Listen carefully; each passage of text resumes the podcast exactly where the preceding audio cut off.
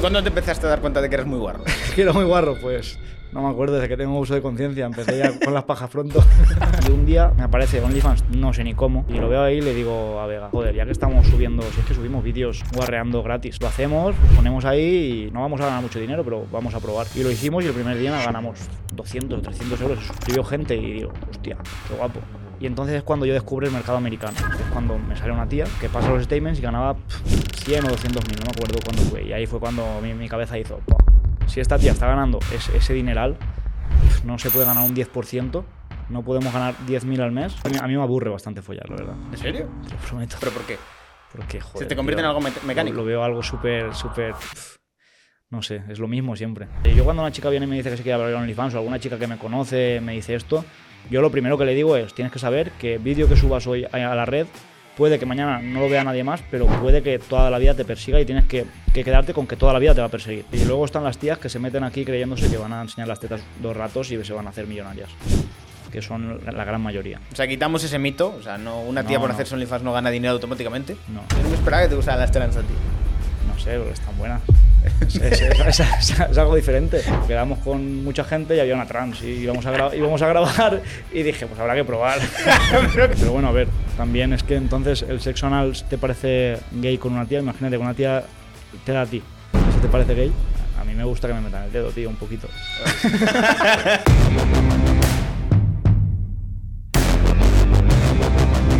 Muy buenas familia y bienvenidos un día más a Wall Street Wolverine. Hoy traemos un podcast que yo creo que va a ser bastante interesante, con un modelo de negocio bastante poco convencional, pero que seguramente a muchos les va a interesar, porque está en boca de mucha gente, sobre todo por las cifras que se manejan. Sergi, ¿qué tal estás? ¿Qué pasa? ¿Cómo estás? Pues aquí andamos. Aquí yo también, la verdad es que estoy bastante nervioso y bastante orgulloso de estar aquí porque sinceramente ha sido mi referente desde hacía mucho, muchísimo tiempo. De hecho, ahí está mi colega. Se que- van a creer ahora que soy actor porno o algo. No, no, no, no, no, no. O sea, cuando trabajaba yo en una fábrica y tal, me acuerdo Hostia. que ponían que poníamos música en la radio y yo quitaba la música y ponía tus vídeos. o Hostia, sea, lo radicalizaste a todos. Sí, sí, lo radicalicé un poco y, y nada, ha sido una fuente de inspiración para mí a nivel, en- a nivel de emprendimiento y tal. Y ahora estar aquí contigo hablando, pues es la verdad Cuéntame un poco de dónde vienes y cómo has llegado a donde estás. Pues a ver, yo soy de Valencia y, y vengo de una familia normal, ni Ujú. pobre ni rica, pues normal. Y allí estudié mecatrónica industrial, hice bachiller, luego mecatrónica industrial y me puse a trabajar en Ford, una empresa que hace coches. Un trabajo de mierda, la verdad. Y, y nada, a raíz de ahí, la verdad es que siempre he sido bastante guarro. Siempre me ha la verdad es que sí, siempre me ha gustado este- ese mundillo. ¿Cuándo, Y- cuándo te empezaste a dar cuenta de que eres muy guarro? que era muy guarro, pues no me acuerdo, desde que tengo uso de conciencia, empecé ya con las pajas pronto. y, y nada, la verdad es que siempre he sido muy guarro y siempre me ha gustado mucho el dinero y emprender y, y ganar dinero, ya no por el dinero en sí, sino por ganar dinero. Y siempre usé eso para ganar pasta, la verdad. ¿Pero qué es lo que te gusta de ganar dinero? O sea, ¿qué, De- qué se- qué te provoca a nivel de sensación? me, me la, me, me la pone dura. O sea, O sea, me, gust- me pero gusta ganar más dinero, que otras cosas. Sí, o sea, me gusta ganar dinero, aunque no sea por el dinero en sí. Es decir, Mm. yo, aunque fuese a ganar dinero y no voy a recibir ese dinero, es, la sensación esa de estar. El sentimiento de cumplir. Sí, exacto. Eso me gusta. ¿Y cómo ocurre esa transición de estoy en una fábrica trabajando y entro en OnlyFans o empiezo a dedicarme a esta industria? Pues a ver, yo con una amiga que, que tenía con, cuando tenía 17, 16 años, ya empecé como a ganar pasta con el sexo. Porque nos dimos cuenta de que en internet había mucha gente que le gustaba ver porno y dijimos, joder, el porno en directo, imagínate. Y dijimos, somos guarros, nos gusta follar, pues vamos a hacerlo en, en directo y a, a cobrar por ello. ¿Y qué plataformas había en ese No, no, momento? eso, eso lo hacíamos en persona. ¿En persona? En persona, en persona. Lol. Antes de empezar en Only, o sea, Only no existía, yo era un niño. Yo era un niño y dije, pues aquí hay pasta. Y- la- ¿Pero cómo captabas clientes? O sea... por, había una página que se llamaba pasión.com. ah. Pasión.com y nos metíamos ahí, poníamos anuncios y eh, de hecho me lo- fue ella la que me lo propuso y dije, joder, está guapo. Y empezamos a ganar pasta y yo era un chaval y ganaba dinero. Y yo decía, ganaba dinero, yo pedía a lo mejor 50 o 100 euros y para mí era una locura, Ya, 50 o claro. 100 euros. Y ahí empecé a ganar dinero, lo que pasa es que luego me metí ¿Qué en la- tipo, por, por concretar, qué tipo de perfil de gente pide eso? Hay de todo. Había gente muy rara. Me acuerdo una vez de un pavo que era espectacular porque llegamos a su casa. Que imagínate tú, nos hubieran podido hacer de, de todo, porque éramos chavales. Llegamos a su casa.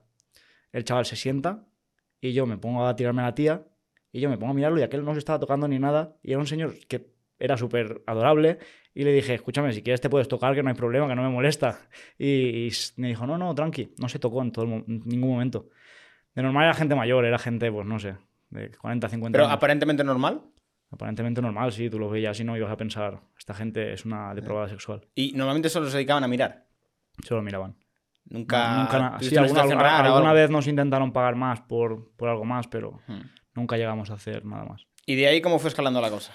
Ahí gané algo de dinero y tal, pero yo no me lo tomaba como, joder, voy a vivir de esto, porque obviamente pff, era una tontería. Yo lo tomaba por, mira, tengo dinero para salir con mis colegas y para salir a cenar. Y luego empecé a currar con lo que ya pensaba que iba a ser mi trabajo toda la vida. O sea, que eso fue como, venga, voy a sacar un dinerito Sí, con algo sí. rápido que Sí, encima me gusta y no me importa, ¿no? Sí, luego empecé con, con la Ford a trabajar allí y allí fue cuando todo te cambia. Empiezas, sabes lo que es un trabajo convencional, ocho horas al día, con un jefe que te obliga, te obliga, que te, te manda. Y ahí fue cuando ya empecé yo a, a mi mentalidad de decir, joder, yo no quiero esto, yo quiero, yo quiero vivir para mí y ya no ser millonario, quiero tener mi libertad de tener un trabajo que me guste y tener dinero para hacer lo que me dé las ganas, no, sin pensar en ser millonario, en tener un Lambo. Nunca había pensado tener un Lambo, la verdad. Y empecé a probar e-commerce, eh, Amazon, bueno, todo lo, todo lo que había en ese momento que no me acuerdo. Sí, dropshipping, Dropshipping, Amazon FBA. eh, que con, con e-commerce gané algo de dinero, ganaba 400 euros al mes y tal, pero claro, ¿Qué tipo de cosas vendías? ropa, Claro. ropa. Porque ahí ya conocía a Vega, que es mi, mi expareja, con la que empecé todo esto. Ujú. Y lo hice con, con ella, hicimos la marca y tal. Y bueno, algo me sacaba. Y llegó un momento en el que me echan de Ford. Ya teníamos ahí Only, ¿vale? Abrimos Only porque a Vega la verdad es que le gustaba bastante exhibirse. Y nosotros en Instagram éramos bastante trambólicos. Subíamos cosas, pues bastante. Bueno, ahora sigo subiendo, Mm. pero en, en aquella época Instagram era una locura. En Tengo, aquella- tengo una duda respecto a Only. eh, ¿Only llega a los creadores sexuales así como de repente? ¿O os empezáis a hacer un efecto bola de nieve de entra uno, uno ve que eso funciona bien, la Pues- gente empieza a entender cómo fue? Pues es que te lo prometo que ni me acuerdo cómo descubrí Only, pero en esa época nadie tenía OnlyFans, nadie conocía OnlyFans. OnlyFans era, era algo que nadie conocía. Ujú.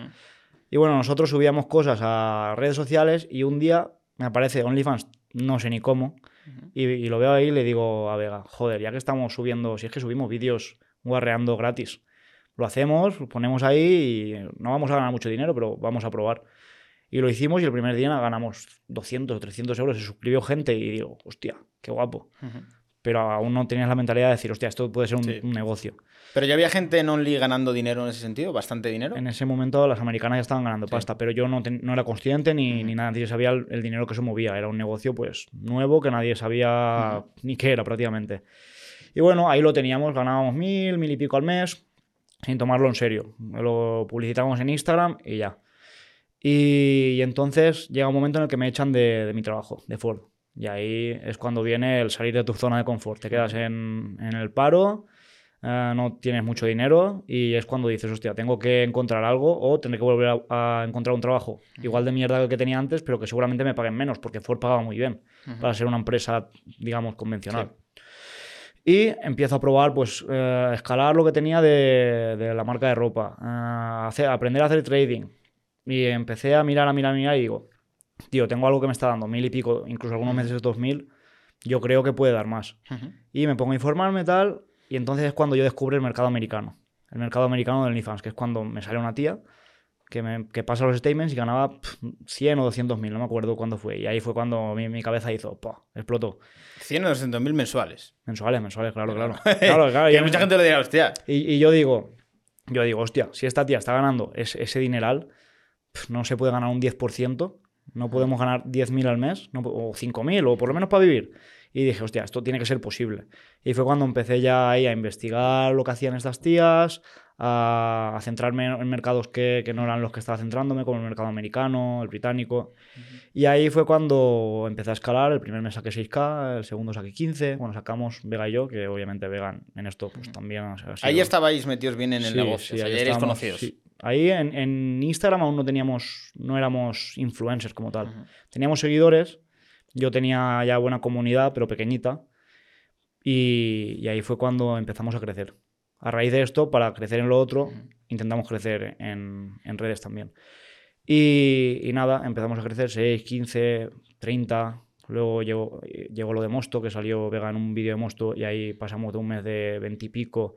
Que cuando salió Mosto, Vega ya era la tía de España que más dinero ganaba en, en- en España. Sí. Entonces, Mosto dio un impulso, pero nosotros ya estábamos pegadísimos y ganando un pastizal. Y ahí de Mosto pasamos de ganar rollo 30 a ganar 60, luego 80. Hemos llegado alguna mes a casi 100.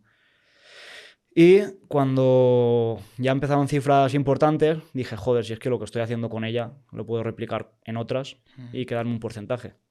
Y empecé ahí a hacer la agencia. ¿Y la agencia tú buscas a creadores o vienen a ti en ese caso? ¿Tienes captación o vienen a ti a decir, yo quiero que Pues- tú me lleves? A ver, obviamente yo ahora mismo, no sé, sinceramente no sé cuántos modelos llevo, pero alrededor de 30, 30 y pico. O sea, son muchas. Y ¿No hay ningún hombre? tengo alguno, pero un hombre me tiene que venir ya con una cifra muy buena y se- siendo ya alguien para yo decir, te voy a llevar la cuenta, porque el mercado no es el mismo. ¿Pero final- mercado heterosexual, homosexual? Claro, homosexual. Sí, no, las mujeres no pagan por porno. Lo tienen gratis en su DM, en la bandeja de entrada. es verdad. Y, Y muchas veces no deseado. no, muchas veces no es deseado. Irene, no te enfades. Y, Si claro, es, es diferente, entonces es un mercado que no conozco y solo cojo perfiles si sé que tienen una influencia buena como para monetizar fácil, que no sea complicado, que no tenga que tener un conocimiento que flipas. Porque yo estoy más volcado en el mercado de mujeres. Y eso, yo no busco chicas porque realmente me llegan todos los días como cinco, seis o más tías, y más ahora que estoy profesionalizando mi Instagram y tal, me llegan todos los días modelos nuevas, por favor, llévame la cuenta. Tías que incluso ya facturan 3, 4K, por favor, llévame la cuenta, te doy, te doy lo que me pidas. Y con llevarte la cuenta, ¿qué te piden? En plan, que les metas a lo mejor más clientes, que les ayudes con estrategia, ¿cómo va eso? Pues uh, OnlyFans Management y una agencia, una agencia de OnlyFans no es más que una agencia de marketing, realmente. O sea, es una agencia que lo que hace es eh, buscar estrategias para captar clientes, que es lo que necesitan las modelos. Y luego, una vez captas los clientes, los monetizas. Es, es básicamente lo que hace una agencia de OnlyFans. Lo que pasa es que hay cosas muy sencillas que a mí me- parecen súper sencillas y súper evidentes Mm. que las chicas de OnlyFans no saben. O sea, tonterías como lo que te tienes que poner en la biografía de, del Sí. TikTok y no, y no saben cómo hacer bien el, el funnel de ventas, no saben cómo hacerlo y es súper sencillo. A ver, también te digo una cosa. Yo creo que para saber eso tienes que ser un poco psicópata. Porque te tienes que meter ahí en la cabeza de, a ver, ¿qué es lo que quiere mi cliente? Yo esto es lo que muchas veces digo. Si yo tuviera que buscar perfiles de OnlyFans, pues buscaría eh, perfiles de gente que tienen muchos hombres de perfiles que me puedan pagar. Entonces tú ya empiezas a segmentar. Por eso tienes un montón de, de- de chicas cripto, por así decirlo, muchas chicas gamers, porque Sí. pillan esos sectores que dices, hostia, es que puede haber un montón de, de clientes ahí potenciales. Pero bueno, hay cosas muy básicas que te viene una chica y dices, hostia, tienes un- unos, unas redes, redes sociales súper potentes y sin embargo tu OnlyFans es, es decadente, no, tienes, no estás ganando una mierda. Y es que le cambias cuatro cosas y, y pasan a facturar por, un por cuatro en un mes. Con cuatro cosas, ¿qué dirías? Por ejemplo, un ejemplo. Pues le cambias el funnel de ventas, que serían las descripciones de su TikTok, de su Instagram, ¿Y, y eso lo convierte tanto? eso convierte en una barbaridad. Pero una barbaridad. Es una locura. Es que de verdad que cambiar eso es, una, es, es un cambio muy radical y, y- y las tías no saben cómo ponerlo correctamente. Y por ejemplo, en cuanto a funnels, ¿solo utilizáis, por así decirlo, eh, redes sociales como Instagram, Twitter o tenéis también funnels en páginas pornográficas? Sí, eh, también usamos páginas de contactos, de putas. Y También, para hacer Sí. OnlyFans. sí, sí, porque, porque allí pues captamos clientes y luego le das, le das un poco la vuelta a la situación y los envías a OnlyFans. Como que le das la vuelta a la situación. Pues que el tío viene buscando una relación sexual en persona y le acabas convenciendo para que disfrute de una relación sexual online, A distancia, ¿no? A distancia. O directamente, ¿Y cómo, y cómo haces ese proceso? eso pues tenemos gente encargada de, de manipular un poco la mente para, para acabar llevando a- hasta, hasta OnlyFans. También usamos como los ads de Facebook, que hay páginas como Exoclick y Traffic Yankee. Estamos ahora estudiando ahí para meter anuncios en los banners de, de cuando te sale un vídeo que te sale, ¿estás viendo porno solito? Pues que la que te, que la que te, Maduras solteras en tu zona. pues que la que te diga eso sea una modelo de OnlyFans. Y de ahí rediriges a, a Only. Al final es usar todo lo que tienes a tu en tu mano para, para llegar a la plataforma clave que es la, donde monetizas. También usamos Tinder, Bumble. Tinder, ¿cómo, cómo es en Tinder. Tinder? ¿Lo pones en la descripción en, o algo? en Tinder, pues una tía que está todo el día dando match, match, match, match. Y, y el pavo cuando ve que da match, ve que tiene su Instagram en la biografía y de ahí va a Instagram y en Instagram ya con las historias hacemos que llegue a, a OnlyFans. Hostia, tienes ahí un proceso de, de- de camelar, imagino. Sí, pero es que los hombres somos muy fáciles. Los hombres somos muy fáciles. ¿Cómo de fáciles? Pues tan fácil como que una tía te da match, tú ya te crees que esa tía quiere algo contigo y eres tan sumamente retrasado que te metes, ves que tiene, ves que tiene OnlyFans y de verdad te crees que quería algo contigo. O sea, somos sumamente retrasados. Bueno, De- somos. Yo, Dentro de, de los perfiles de OnlyFans, ¿qué tipo de cosas se ofrecen? O sea, ¿qué, ¿cuál es lo más estandarizado y cosas así Pues, más que dices, guau, esto le va a sorprender a la gente? Dentro de OnlyFans tienes ah, los vídeos pregrabados, que sería como una página porno, que tú pues de vez en cuando lo vas enviando con un precio y la gente puede comprar vídeos de estos. Luego hay vídeos personalizados, que aquí pues juegas con el precio dependiendo, analizando al cliente. Y luego las Vídeos videollamadas. personalizados que hagan lo que Sí, un tío que viene y dice, quiero que me digas mi nombre ah, mientras te masturbas y haces volteretas. No sé, hay cosas muy raras, ¿eh? Hay ¿Qué es lo más raro que has pues visto? no que- sé, a Vega una vez le pidieron un vídeo tragando agua. O sea, un vídeo, no, un audio tragando agua. Un audio tragando agua. Tragando agua. ¿Rollo ASMR o cómo? Sí, sí, sí, rollo SMR. ¿Y, y Y- cuánto pagaron por ese audio? Pues no me acuerdo, la verdad, pero mm, 40, 50 pavos, no me acuerdo. Joder. Menos de eso seguro que no. Pero bueno, eh, luego también está el sexting, que es como que guarrear con la modelo. Pues como cuando te haces una paja con una tía por, por redes. Bueno, no sé si lo harás, pero yo, yo sí, bastante. Pues bueno, pues eso, guarrear con la tía y ir pasándose cosas. Y creo que eso sería lo más ¿Y eso estándar. tiene un tiempo de hablo contigo 15 minutos, 20 o...?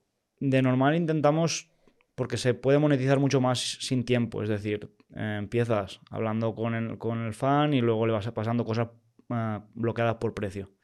Y así de normal se monetiza mejor que, que por tiempo, pero también hay clientes que quieren tiempo cerrado y se acuerda con la modelo por los minutos que quiere de, de- de sexting, que se llama, y, y se cierra. O sea, que digamos que se van haciendo upselling. De tú a lo mejor estás, Sí. eh, digamos que chateando y luego te digo, pues mira, tengo esto también si lo quieres, Sí, ¿sabes? es, es una venta muy personalizada. De hecho, intentamos siempre sacar el máximo precio posible. Y a lo mejor a una persona le vendes una videollamada por 50 y a otra por 2000. Y, y la videollamada es prácticamente igual. Porque luego te vende la videollamada y enseguida vienen los upsells. Y no te había dicho tiempo, la quieres, son, es de 5 minutos, la quieres de 15, eh, págame 50 más. Y que no te he dicho que me vaya a usar dildo, quieres que use el dildo, págame 50 más. Y así, así, pues Y respecto a la videollamada, ¿cómo, cómo es eso de tú, tú la, la agencias y de repente encuentras al tío y dices hola? ¿Y, cómo, cómo, cómo Pues va, cómo se no, produce yo- ese yo- proceso? Yo, yo no he hecho ninguna, yo no he hecho ninguna porque no, pero por lo que has podido ver. las hacen las modelos, las hacen las modelos y no sé, supongo que sí, que abrirán la videollamada y las modelos de normal son bastante si es así, empiezan y se ponen ya a tocarse para que el tío se corra rápido Hmm. y lo que quieren es pues eso, cuanto antes acabe mejor. Y- bueno, y hay, no- hay tías yo tengo modelos que me dicen que hay veces que llega alguno así que sea es más guaperas y tal y que se lo pasan bien, o sea, que se les pasa incluso el tiempo. Pero bueno, lo, lo normal es que intenten acabar cuanto antes. ¿Y así de servicios más raros que, que te puedes encontrar? Pues no sé, hay tíos que piden vídeos cagando, vídeos con animales. Vídeo cagando, ¿cómo vi- un vídeo cagando? vídeo- No, no, pero eso, eso, de- eso, bueno, a ver, si la modelo lo, lo acepta, perfecto, pero normal las modelos no suelen aceptar eso. Ya. Y además por, por Only no lo puedes enviar. Hay que buscar la forma de... ¿Por qué no puedes enviar? porque está prohibido por las- ¿Sí? los términos de, de- O sea, hay unos términos que limitan. Sí. ¿Dónde está, limitan, digamos, que limitan limitan? bastante. Pues temas escatológicos, no se puede, sadomasoquismo, el límite está muy bajo. ¿Cuál es el límite de sadomasoquismo? Porque... Pues ahora mismo, si te soy sincero, no lo sé, porque OnlyFans aparte las normas las tiene bastante, son bastante lo que le sale de la polla. Pero digamos que el sado duro, cuando parece una violación o Ujú. cosas así, eso no lo permite. A lo mejor algún azote sí, Ujú. pero, pero cuando pasas de eso empiezan a restringir. Temas con animales tampoco, con menores obviamente tampoco. Y no te sabría decir ahora mismo así. Bueno, es que de hecho, hasta hace poco no te dejan ni usar un dildo con forma de polla de caballo, porque hay dildos que tienen forma de pene de caballo. ¿En serio? Sí, te lo prometo. ¿Y en qué se diferencia? Pues, tío, un pene de a caballo. ver, no he visto muchas pollas de caballo. un pene- un una polla de un caballo, tío, es como muy rara, no es una polla normal. ¿Y que quién le gusta eso, tío? Eh, pues, habrá gente que le guste. No sé. Hay gente que le gusta de todo, tío. En esta vida hay fetiches muy raros, hay gente muy rara. ¿Qué tipo de fetiches dirías que son los más habituales? Nada, lo más habitual, sobre todo, es la- las mujeres sumisas, las dominantes y los pies. Los pies. Los pies es algo. Nunca he entendido eso, Yo tío. tampoco, tío. ¿Pero qué, qué le ven a los pies? ¿En plan la No forma? lo, no lo sé, no lo sé. No lo sé, la verdad. Porque visualmente sí que es verdad que, que yo no, no le veo ningún. No, sé. O sea, es bastante raro. sí, sí. ¿Y de lo más extraño? Pues a ver, que te caguen encima lo veo bastante extraño. Sinceramente. Pero bueno, entiendo que, le, entiendo que les pondrá ese- esa sensación de sentirse sucios. Eso les pondrá. ¿Crees que esto va un poco de la mano de también una parte de poder, por así decirlo? De decir, yo ya a lo mejor lo más normal lo tengo cubierto, quiero cosas extrañas porque eso me da la sensación de que yo puedo conseguir lo que quiera. Sí, obviamente creo que cuando te aburres en el sexo de cosas, pues tienes que buscar extremos. A mí me pasa, de hecho. ¿Sí? O sea, ¿tú crees que ya A mí, me, a, mí, a mí- me aburre bastante follar, la verdad. ¿En serio? Te lo prometo. ¿Pero por qué? Porque, joder. te convierte tío, en algo me- mecánico. Lo, veo algo súper, súper. No sé, es lo mismo siempre. Me aburre follar y, y la verdad es que follo bastante. no te voy a decir que no. Mm. Pero ya no, ya no es como al principio. Yo ya no lo disfruto como. No sé, ya no es ni que me ponga. Es simplemente la sensación de decir, hostia, Mm. soy una fucking bestia. De eso no lo vi venir. Y en este sentido, que yo creo que hay mucha gente que no se le, se le había venido a la cabeza todo esto. Tú cuando tienes una pareja que a lo mejor se dedica al porno, ¿cómo separas la parte de trabajo con la parte sentimental? Porque yo creo que esto es algo que hay que tener eh, muy, muy separado todo eso y tener una personalidad que lo permita. Porque yo creo que a Pues- mucha gente el pensar, hostia, es que mi novia se va a follar a otro, yo me voy a follar a otra. ¿Cómo, cómo, cómo lleváis eso? O sea, ¿qué, qué, Pues- qué tipo de, de- de diálogos hay alrededor de eso? ¿Cómo? Es que Sin- tiene que ser sin- complicado. Sinceramente, no lo sé. Porque yo no lo diferencio porque a mí me daba igual que mi novia se follara a otros. De hecho, me ponía cachondo, entonces. Era Pero, como. pero ¿cómo, cómo, cómo te, te pone cachondo? No O sea, sé, ¿qué- yo, qué yo te sé- yo siempre, yo siempre lo he dicho, que si yo veo un vídeo porno y me pone cachondo, pues si es mi novia me pone más aún. ¿En serio? Sí, a mí sí. ¿Pero por qué? No sé, porque me gusta ver lo cerda que es mi novia. Me pone. Sentir que es así un poco guarra, ¿sabes?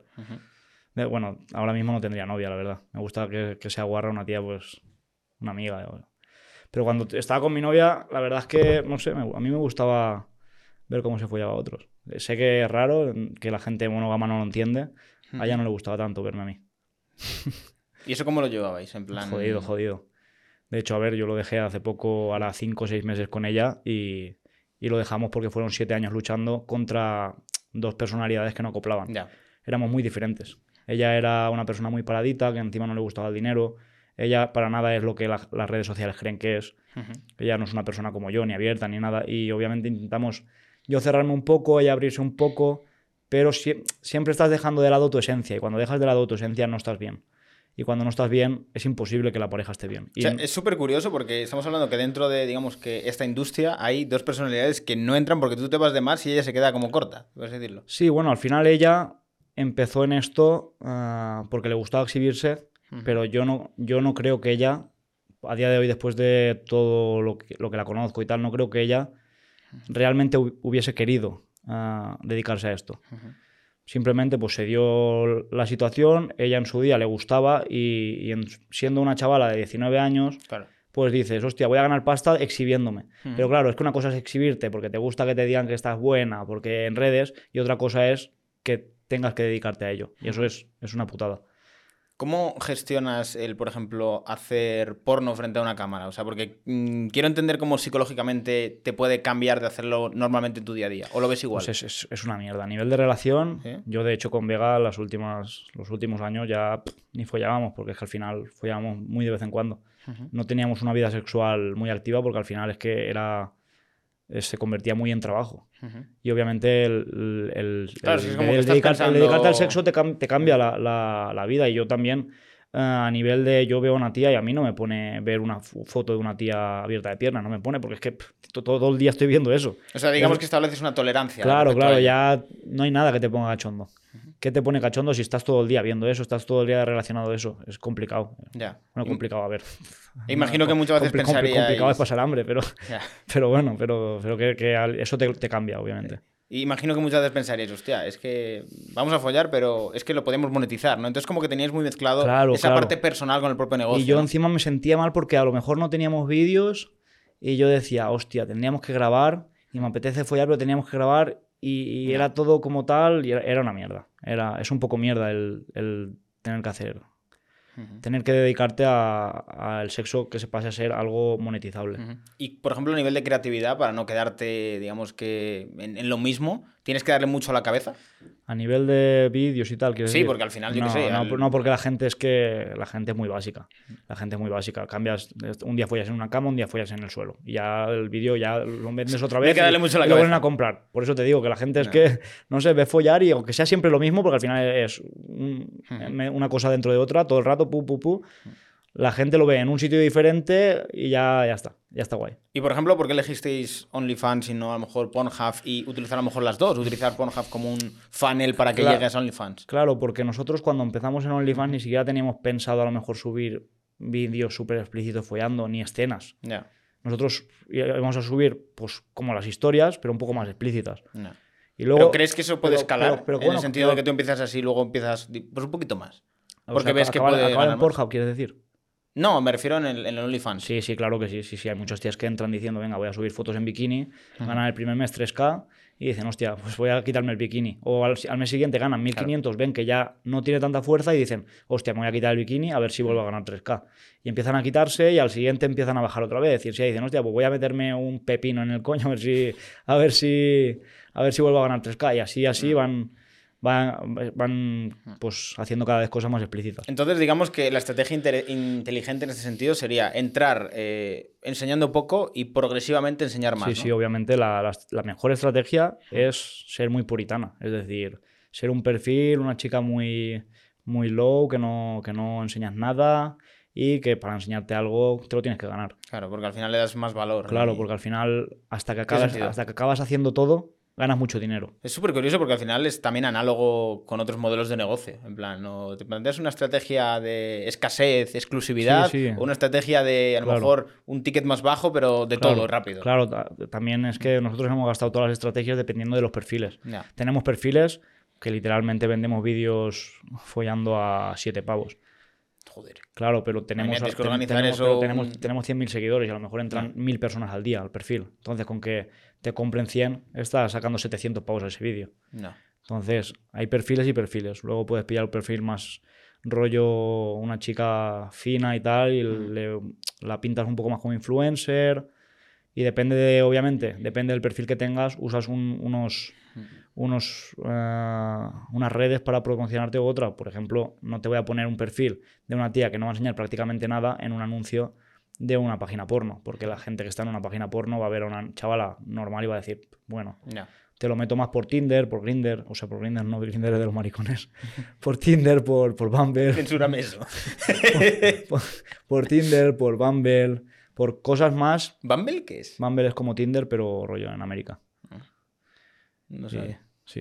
O sea que hay mucho más de tipos de aplicaciones de citas Sí. muy, muy, muy especializadas en ciertos nichos, ¿no? Imagino. Sí, a ver, que no están, no están enfocadas a eso. O sea, Ya. Bumble no la crearon para hacer de captación de OnlyFans, de clientes de OnlyFans, no la hicieron para eso. De hecho, Ya, pero por ejemplo, Grindr es de gays. sí, sí, sí, eso sí. De hecho, esas Pero, playas. por ejemplo, no hay a lo mejor una red social que diga para entrar tienes que tener pasta y te entran Sí. a lo mejor las tías que quieren tíos con pasta. Sí, tienes Seking, que es de Sugar Daddies, y para entrar ahí de suscripción creo que tienes que pagar 100 pavos o así.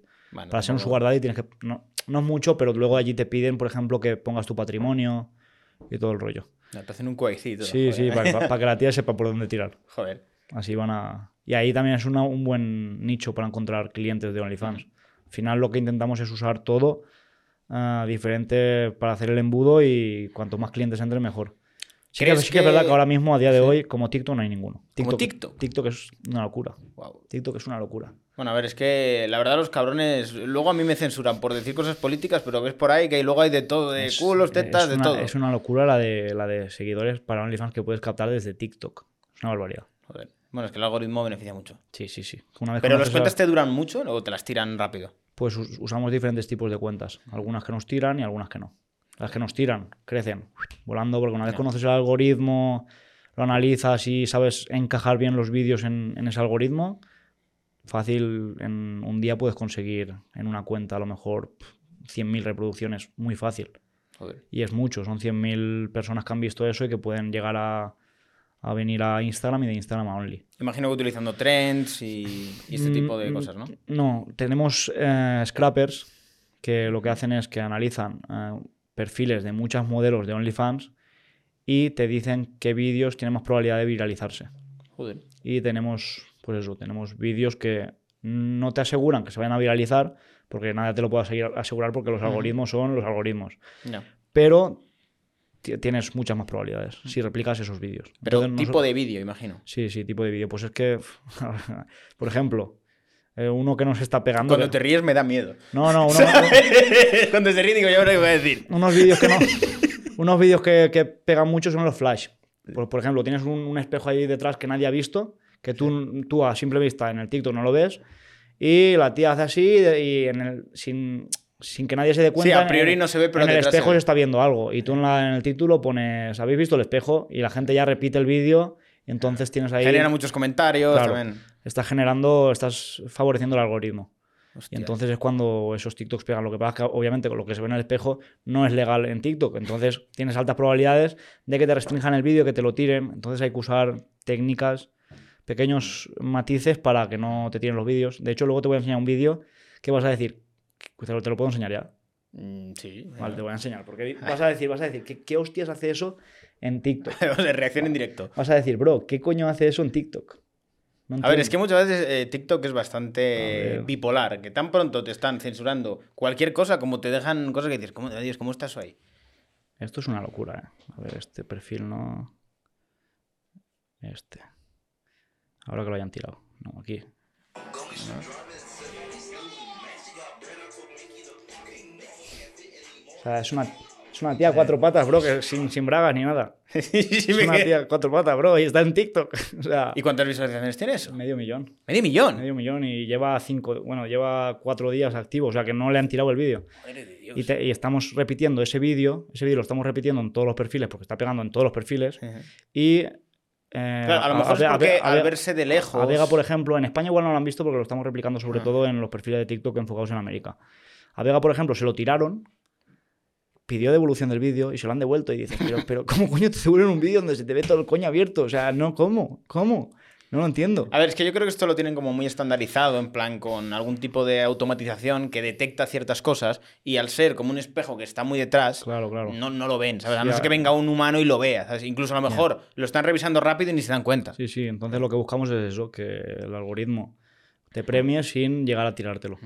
¿Crees que OnlyFans ha generado como un empoderamiento individual en la industria sexual, por así decirlo? Porque antes estaban las productoras, Sí. que eran las que llevan todo el negocio, y Creo- ahora de repente pues, las actrices y los actores pueden tener su OnlyFans y ganar dinero sin las productoras. Yo creo que ha pasado una cosa, que ha sido como, como, una, como una curva y que ha aumentado el, el empoderamiento de las tías hasta que han empezado a aparecer las agencias que digamos que van a ser como las productoras Sí.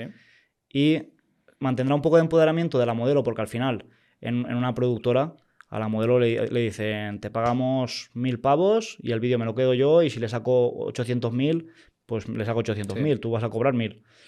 Y el empoderamiento que tiene la modelo es que ahora va todo por porcentajes y realmente va, va a llevarse parte del beneficio que se lleva la agencia.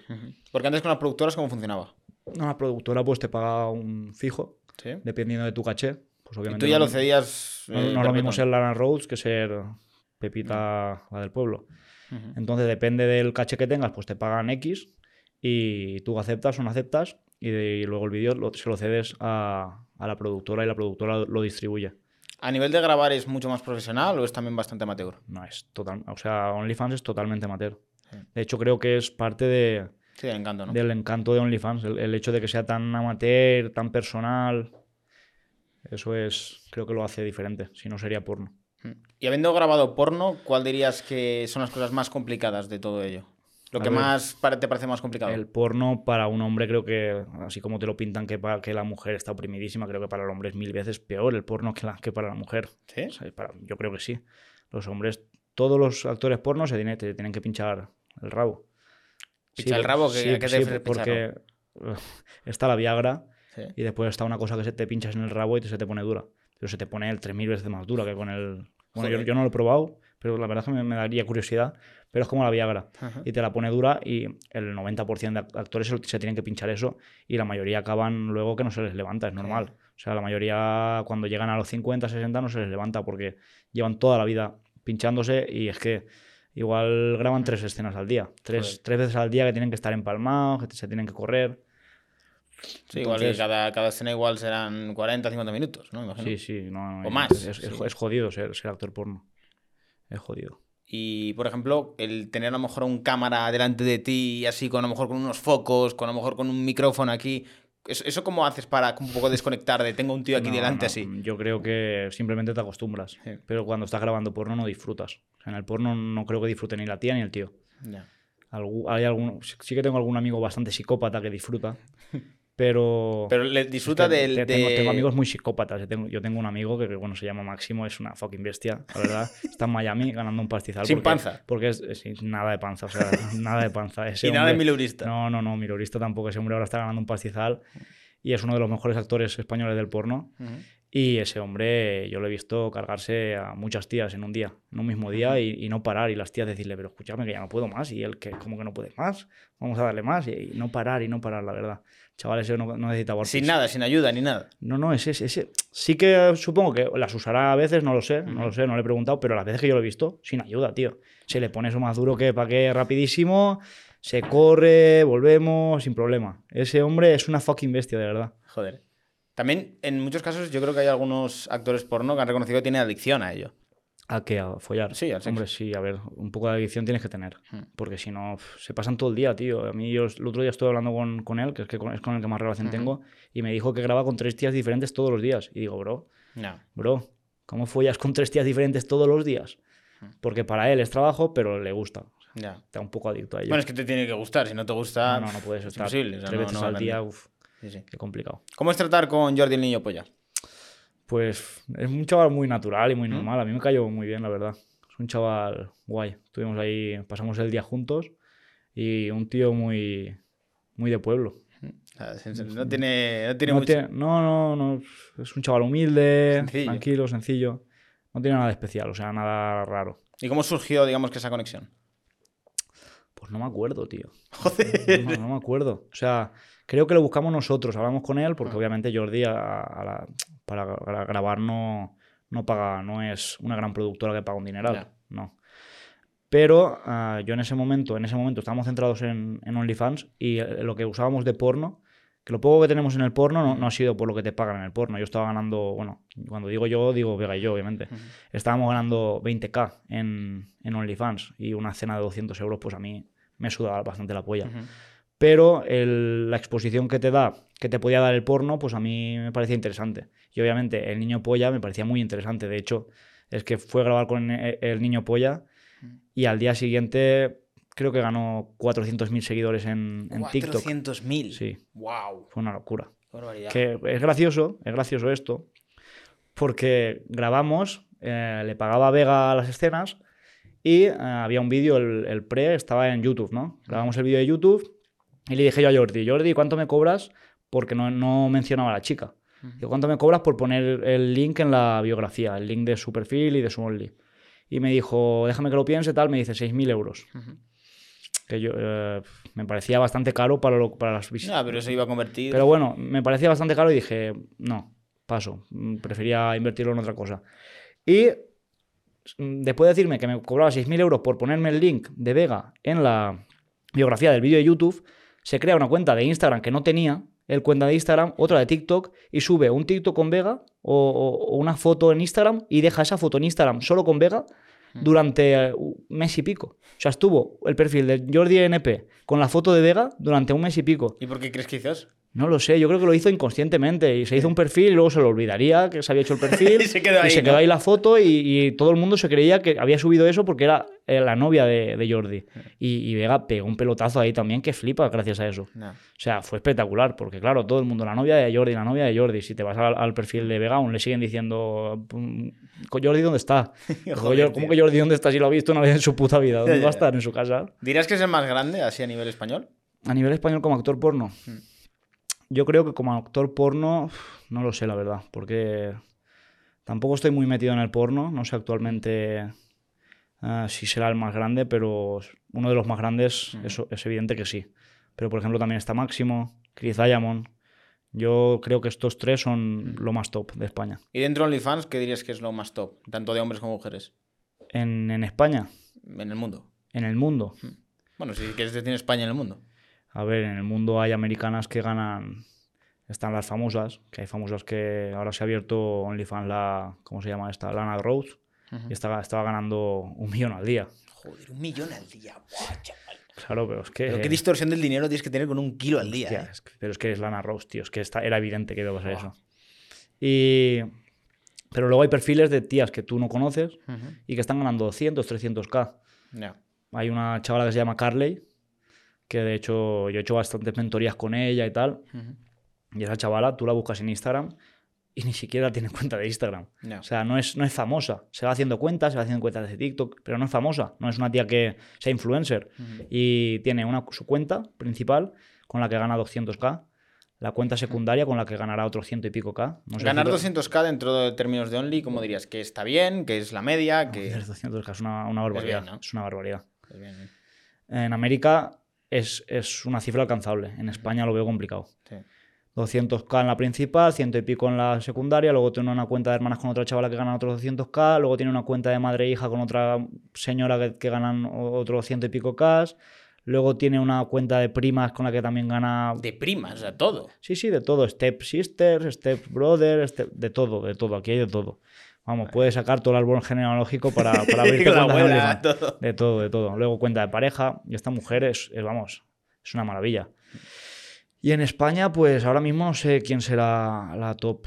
La top 1, la verdad. Estará la Katy Sancheski, puede ser, no lo sé, la verdad. La Mimi, claro, con, con estas cosas que decían que se follaban animales y esas cosas, pues.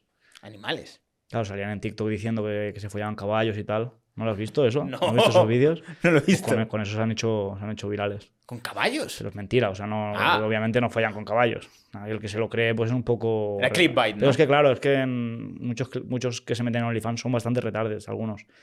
Entonces, muchos se creen que de verdad que se van a follar un caballo. No se follan a ningún caballo. Madre Dios. El que el día que llegue una se lo folle de verdad se va a forrar. Pero es no. que no realmente, realmente eso te hace pensar, joder, Si hay, ¿cómo? si hay alguna mujer dispuesta a follarse un caballo, que me hable, que la, la hago millonaria en un momento. en un momento, eh, no, no, no tengáis problemas. Pero tú- ¿Es, es es- ilegal la zoofilia aquí en España?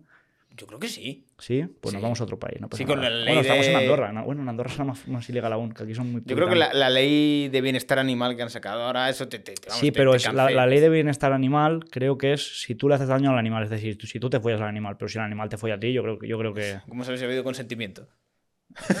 ¿Sabes cómo te dan el Bueno. consentimiento del caballo? eso es verdad, y hay que pedir consentimiento. Le preguntamos al dueño. Hostia. ¿No crees que todo esto al final muchas veces nos muestra una cara muy turbia del ser humano que a veces, por ejemplo, como pasa con los japoneses, la gente que parece más tranquila luego tiene un mundo interior muy, muy oscuro? Sí, eso es así. Todos tenemos nuestros fetiches, todos tenemos nuestras, nuestra parte que obviamente nadie sabe y que solo sabemos nosotros. Y a lo mejor no, no la mayoría, pero mucha gente tiene, tiene fantasías que, que no, que no tiene cojones a decir en público y que tiene que buscar una forma más privada de, de satisfacer. Hmm. De hecho, habrá fantasías pues incluso bastante ilegales y, y inmorales. ¿Y no habéis explorado el mercado japonés, por ejemplo? No, la ¿No? verdad es que no, pero pues seg- seguramente sería un buen mercado porque tienen que tener pasta. Lo que no sé si OnlyFans allí está censurado o algo. No he visto, la verdad es que ahora que lo has dicho, no he visto ninguna japonesa con OnlyFans. ¿Sí? Bueno, a lo mejor por el algoritmo. Bueno, sí, algu- alguna, alguna he visto, pero que viven en Europa, no que viven allí. Ya, totalmente. Respecto a todo esto, diría, eh, ¿cuál dirías que es el perfil de chica que te llega? O sea, que comparten algún tipo de patrón, algún tipo de... Pues me llegan muchas chicas, muchas chicas inconscientes, la verdad. Me llegan muchas. Las típicas que tienen 18 años y dicen, quiero comprarme los bolsos de Louis Vuitton, quiero, Es muy peligroso. quiero vivir bien y no me apetece ni estudiar, ni trabajar, ni hacer nada. Que bueno, que está bien si tú tienes claro que, que Sí, las consecuencias Si tú tienes claro las consecuencias. Y yo cuando una chica viene y me dice que se quiere abrir OnlyFans o alguna chica que me conoce me dice esto, yo lo primero que le digo es, tienes que saber que vídeo que subas hoy a la red puede que mañana no lo vea nadie más, pero puede que toda la vida te persiga y tienes que, Sí. que quedarte con que toda la vida te va a perseguir. Sí. Y es, es, un, es algo real, o sea, es algo real. Yo cuando he subido vídeos a internet sé que toda la vida van a estar ahí. Y sé que pueden venir a echármelos en cara y me la suda, o sea, me la suda Y completamente. además que esto yo también lo digo porque yo llevo nueve años en internet y os digo una cosa, como tú ves las cosas con 19 años, a pesar de que hagas contenido, y como las ves a lo mejor con 28, con 29, cambia. Aunque creas que con 18 no va a cambiar y que tú siempre vas a ser así, yo hay vídeos que veo míos antiguos y digo, joder, era un puto chaval haciendo el mongolo, pero, a ver, no me avergüenzo de ello, pero digo, era un mongolo, Claro. ¿sabes? Y también es verdad que al final tienes que tener en cuenta que a lo mejor entras aquí con la idea de vivir de esto y, y si no consigues vivir de esto, luego va a ser un un- pan con es una, tortas. es una puta mierda, porque al final yo, vale, um, Vega o yo, pueden salir vídeos nuestros por ahí y al día de mañana que te lo echen en cara, pero al final, joder, he llevado un Lambo, me suda la polla lo que me digas, ven y dime lo que quieras, ¿no? o sea, hacer el Lambo y me, y me la suda, o sea, tengo una vida que tú desearías, o que mucha gente desearía-. Pero imagínate, lo mismo, pero encima tener que acabar trabajando en un Carrefour por mil y pico euros al mes y, y tener esa, esa mancha, que es una mancha para mucha gente. Entonces, digamos que es, es arriesgado, es, es jugar un poco a la lotería de... a lo mejor te metes, no ganas dinero y encima has dejado ahí algo que, Claro. que no estás amortizando Y- para lo que estás dando. Sí, sí, y luego están las tías que se meten aquí creyéndose que van a enseñar las tetas dos ratos y se van a hacer millonarias, que son la gran mayoría. O sea, quitamos ese mito. O sea, no, una tía por no. hacer OnlyFans no gana dinero automáticamente. No, no, ni enseñando los pies ganan el dinero. ¿Cuál dirías que son las claves para ser bueno en No, la clave, la clave es saber qué estrategias tienes que seguir para, para captar clientes o, o ya ser influencer de por sí, Sí. saber monetizar bien y tener mucha constancia y, y currar. Porque es que al final dicen, no, es que las tías de OnlyFans eh, no trabajan. Las tías de OnlyFans trabajan. O sea, es, es un trabajo. Te puede parecer mejor, peor, es respetable. Te puede gustar, no te puede gustar, no pasa nada. Pero trabajar, trabajan. La que quiere ganar dinero, trabaja. Y tiene que grabar sus vídeos, tiene que, que hacer el contenido todos los días sin fallar. Y la que se lleva el perfil ella, pues aparte tiene que buscar las estrategias, tiene que buscar qué vídeos grabar. Al final es eso. La, la agencia lo que hace es quitarte ese, ese trabajo. A las chicas, eh, para empezar, suelen buscar, ya de primeras, la mayoría de tías ya no empiezan solas. Ya cuando van a empezar, ya recurren a buscar a alguien que se lo lleve, una agencia, y entonces ahí ya se quitan el, mareo, el dolor de cabeza de decir, ¿cómo empiezo? Ya. Buscan que otra persona les diga cómo empezar. O sea, o y que- tú que le das como pautas de sube hoy esto, mañana esto, esto, sí, esto. les decimos, ellas simplemente hacen el contenido. Ujú. Nosotros nos basamos en decirle tienes que grabar esto, súbelo aquí. Hay, hay redes sociales que lo suben ellas, hay otras que les gestionamos directamente nosotros, dependiendo de si el algoritmo premia que lo suba ella o no.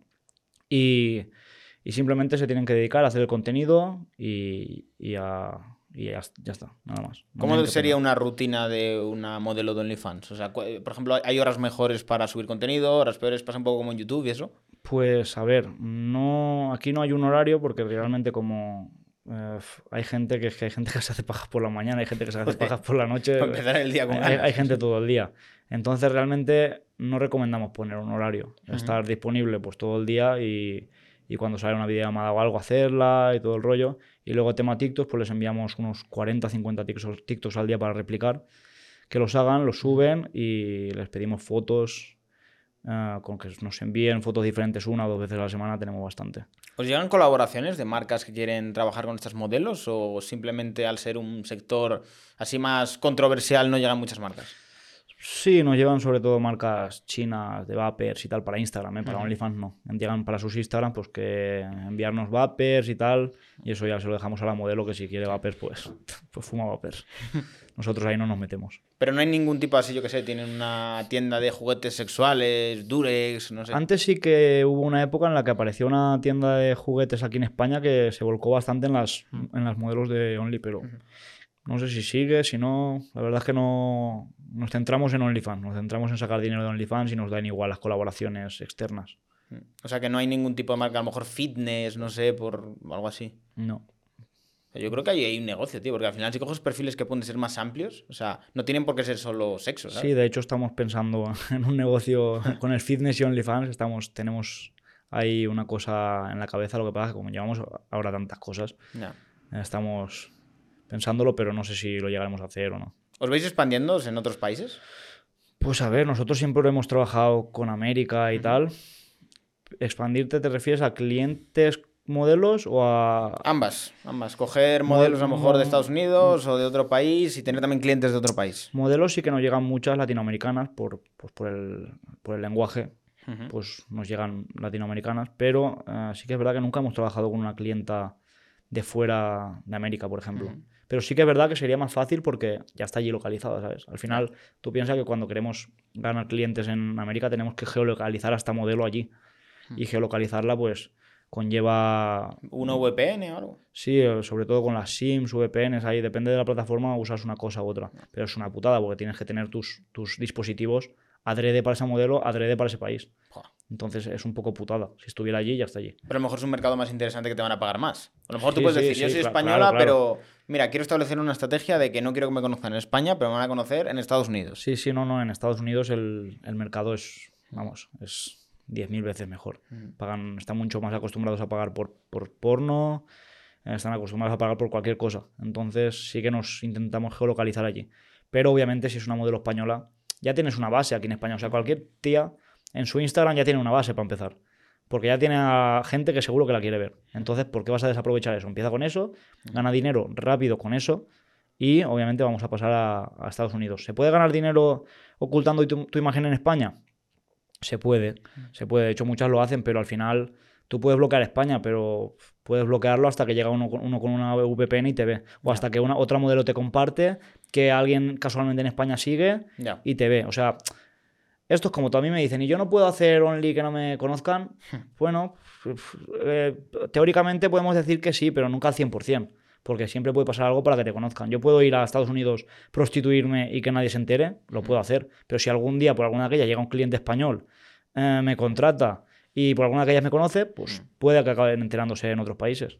¿Existe también prostitución en OnlyFans? Sí, claro. Sí. Sí, lo que pasa es que está prohibido a niveles de términos de uso. Entonces digamos que se hace por detrás. Y hay algunas que lo hacen por dentro y las acaban chapando la cuenta. Pero porque tienen control de los mensajes. O... Sí, tienen, Vale. tienen, a ver, llevan un pequeño control. Tienen que tener una política de privacidad tela, porque ahí, joder, hay mucha gente que está hablando cosas que a lo Sí, mejor sí, si, sí, si- sí, si se filtrara, hostias. Sí, sí, sería espectacular. Pero sí que es verdad que cierran cuentas, cuentas de tías que ganan dinero y que hay que- que ir con cuidado con, con estas normativas. Hay que intentar seguirlas lo, máximo posible. ¿Crees que existe un peligro de que haya un alto incentivo de cara a las chicas más jóvenes al ver la cantidad de dinero que se gana, al ver que las chicas que en TikTok más triunfan son las que más enseñan, a querer también ser así, como verlo como una referencia de éxito? De mi amiga, mira, está ganando un montón de dinero, tiene un montón de seguidores, ¿por qué yo no? Sí, obviamente, cuando tú ves que un modelo de negocio da dinero, te facilita la vida, pues yo creo que obviamente habrá muchas chicas que vean eso y quieran, digan, hostia, ¿para qué voy a trabajar si puedo, para qué voy a trabajar en algo convencional si puedo hacer esto que me supone menos tiempo y que me da más libertad?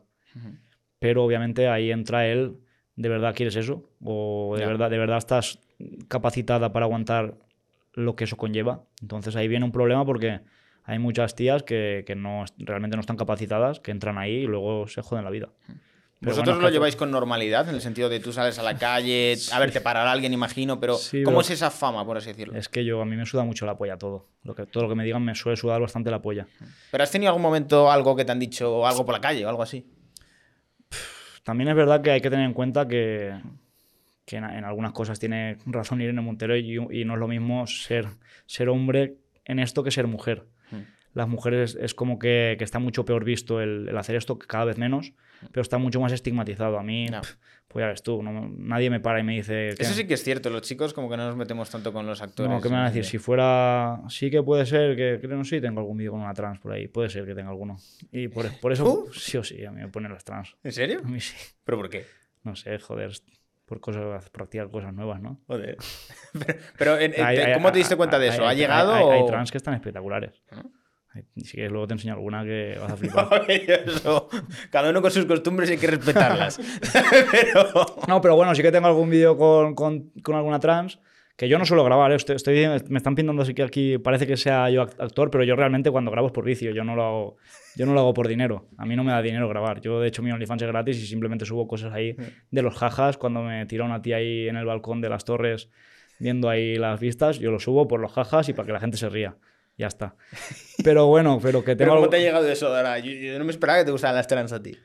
No sé, porque están buenas. Es, es- es- es- es algo diferente. Ya, pero ¿en qué momento tú dices, joder, me está empezando a gustar esto? O sea, ¿cuándo, cuándo- No, pues es que no. ¿Es no- reciente, no, no, de no, siempre? No, fue que me está empezando a gustar esto. Quedamos con mucha gente y había una trans y íbamos a, íbamos a grabar y dije, pues habrá que probar. pero como que habrá que probar. habrá que probar. Y, y nada, y en eso pues a lo mejor sí que puede que te tiren un poco más de, de hate por esa parte y te puedan decir algo. Pero, hate, ¿por qué? O sea, al porque, porque hay gente... Hay gente que, que aún está, es muy troglodita, tío. Hay gente que aún. o Pues. sea, al final son tus gustos, no estás molestando Sí, a nadie. Sí, pero que te quiero decir que a un tío que se fue a tías nunca le van a decir nada. A mí- y a mí nunca me han dicho nada. Y por, lo de- por esto tampoco es que me hayan dicho nada. Pero es que como me la suda tanto, me la suda muchísimo, de verdad. sí que es verdad que a las tías, pues, por la calle tampoco les dicen nada. Yo no conozco a ninguna tía que por la calle le han, hayan dicho, ah, puta, no. Y con Vega nunca la he visto que le hayan hecho ningún mal comentario. Y mira que con Vega he estado siete años y hemos ido juntos a muchísimos sitios. Nunca he tenido una mala situación con eso. Si no, seguramente estaría en la cárcel, pero que, que lo... es que me da la risa cuando lo estoy imaginando y digo, Dios mío. Pero cuando dices trans, hablamos de trans, trans, de decir, Sí, todavía sí. hay, hay una Sí, si palanca no de cambios. Si no, si no está operada, no es trans, tío. Ya, o sea, si está operada ya, ¿para qué? Para eso me fui a una tía. o sea, que si no hay... Claro, la Si no hay gracia, manquito, no. la gracia la tienen que no esté operada. Si no, si no, si no, no, ¿qué gracia tiene? Para eso me fui a una tía. Pero de ahí, a lo mejor a ser gay, hay muy poco. ¿Por qué? Joder, hay una polla ahí. Entonces, tú, así tú lo que quieres decir es que, si a mí, que me da igual eh, que opines Sí. eso, pero si a mí me gusta una trans que tú la ves y parece una tía, ¿Eh? Pero te pone el hecho de que sea una tía o de que es una tía que tiene polla.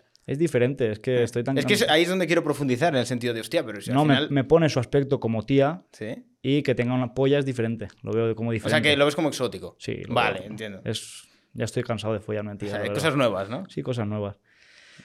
Pero lo que te digo, por ejemplo, tú si ves a, un- a un, a un trans, Hmm. que no sé cómo funciona, al revés, al revés cómo es, que, que tiene coño, pero, pero su aspecto es masculino. Eh, Tú imagínate que yo ahora te digo que a mí me gusta follarme a trans, pero al revés, que tienen coño, pero que parezcan, ti- parecen tíos. A mí me parece bastante más gay esto que lo otro. ¿Cómo? A ver, repite. Un- Una, el aspecto, ¿vale? Tú, Sí. pero con coño. o sea, vale. Bueno, a Que ver. también los hay, también los hay. A ver, visto así, podría ser, sí, porque Claro. tiene un aspecto de, Claro. de hombre, pero. Es, más, es más gay. A mí lo que me gusta es la feminidad. A mí que Vale. tenga polla o no, pues es curiosidad. Entonces, por ejemplo, cuando dicen algunos que si tú te enamoras a lo mejor o te gusta una chica que es trans y luego descubres que tiene polla y no te la quieres tirar, ¿es transfobia? ¿Crees que es transfobia? No, no sabría decírtelo, la verdad. No sabría Creo que, que, obviamente tus estigmas hacen que no quieras nada con esa persona, porque al final yo si conozco a una tía y me... Porque la justificación de esto la mayoría de veces es "Ah, a mí me puede no gustar algo de ti y si a mí no me gustan las pollas, no me gustan las pollas. Pero yo qué sé, yo si conozco a una tía que me enamoro de ella y de repente eh, le cortan un brazo, pues a mí no me gustan las tías sin un brazo, ¿sabes? Pero me he enamorado de esa persona. Entonces, yo entiendo que, que esa condición que a ti no te gusta no te condicionará para no estar con ella. Entonces, sí que creo que pueda tener algo de transfobia que tú no quieres estar con una persona por sus genitales cuando esa persona en sí te gusta. Pero es, es un A lo tema. mejor que- pueden ser preferencias personales, es decir, Sí, a mí no, no, no, me gusta o- los sí, sí, obvia- obviamente son preferencias personales, Mm. pero creo que yo también tendría pre- preferencias personales respecto a que no me guste una manca o una coja y si me enamoro de una manca o una coja me he enamorado, ¿sabes? Pero bueno, que es un tema que la verdad, es un tema que la verdad no te sabría tampoco, no tengo una opinión muy fuerte que te se- sepa decir, pues oye, pues esto. Obviamente Pero- creo que sí que tiene mucha parte de gusto personal y si no te gusta una polla o te lo que sea, pues oye, no tienes por qué ser transfobo, ¿sabes? No pasa nada. Pero entiendo que lo planteas desde una parte de que tú eres activo y él es pasivo, ¿no? Sí, Porque si no, sí sería un poco gay. Un poco. Decir, no, ahí es donde depende de la- del, del punto, ¿no? Sí, sí, depende. Pero bueno, a ver, también es que entonces el sexo anal te parece gay con una tía. Imagínate que una tía te da a ti. ¿Eso te parece gay? Hombre, a es ver, un poco, es un poco, Es que depende, sí. es un poco, pero Sí, bueno. a ver, depende cómo lo mires, sí. Pero te está follando una tía. Sí. A a mí me gusta que me metan el dedo, tío, un poquito. Hostia, no sé cómo ha derivado todo esto tan rápido. A ver, es que... Hemos metido el acelerador de bro, repente. estás hablando con una persona un poco turbia. Sí. Eh, Yo he probado muchas cosas en el sexo.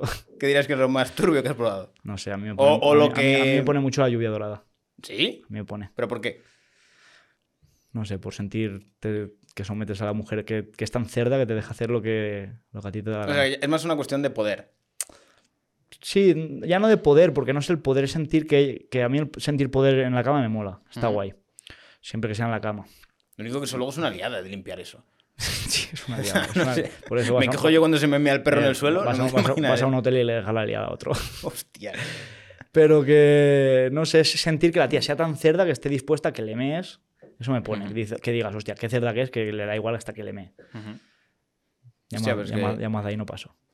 O sea, yo creo que al final lo que estableces es una tolerancia respecto a cosas y cada vez buscas cosas como Sí, más sí, raras. Es, es lo más que te, es lo- es lo que te he dicho, que es que al final, tío, yo he, he follado mucho, la verdad. Yo he fo- he follado bastante. ¿Cuánto dirías?